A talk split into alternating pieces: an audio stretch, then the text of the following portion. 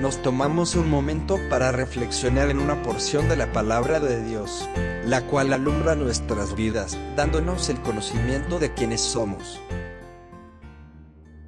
Estad pues firmes en la libertad con que Cristo nos hizo libres, y no estéis otra vez sujetos al yugo de esclavitud.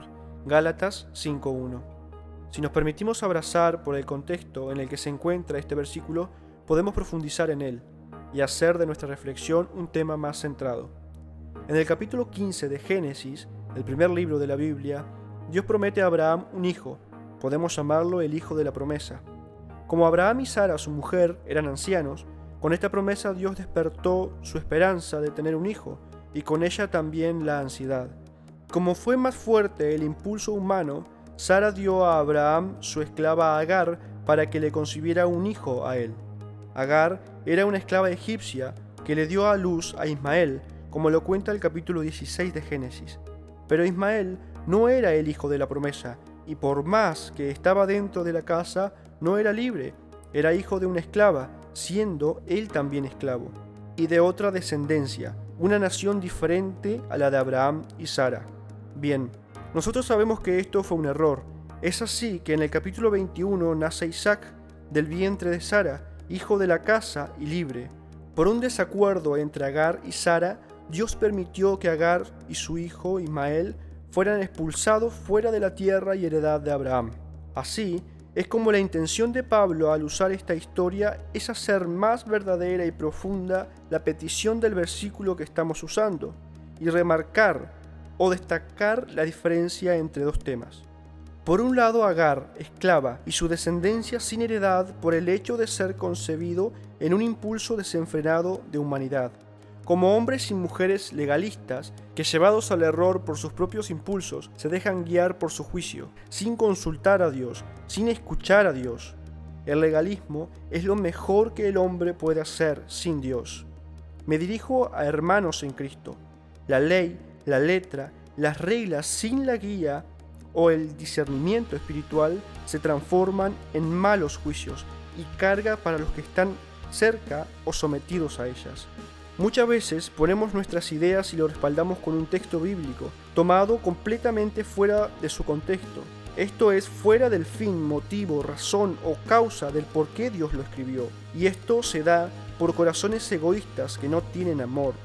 Por otro lado, Sara representa el nuevo pacto en Cristo, y su Hijo el heredero de la libertad en Cristo, una nueva manera que Dios tiene de relacionarse con las personas. No por la ley, el juicio, sino por la gracia, el amor. Y si es gracia, no hay que pagar por la libertad, por el favor de Dios, porque esto tiene solo un precio y ya lo pagó Jesucristo. Los descendientes del Padre de la fe, quien es Abraham, porque creyó en la promesa aún sin verla, esto es, nosotros que creemos que Jesucristo es el Hijo de Dios, somos libres en Él. Es tiempo de disfrutar de la vida cristiana y de vivirla en su totalidad corriendo todos los riesgos necesarios, entendiendo lo grande que podemos hacer en esta libertad.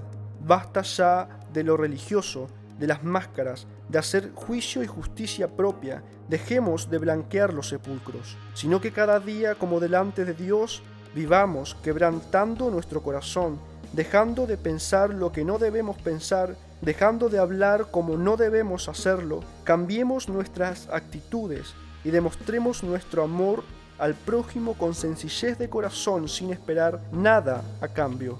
La codicia, la envidia y todo lo que no tiene sentido en esta vida es hacer una inversión lejos de la gracia eterna de Dios, porque cuando muéramos nada llevaremos, y delante de Dios seremos juzgados por lo que hicimos y por lo que no hicimos.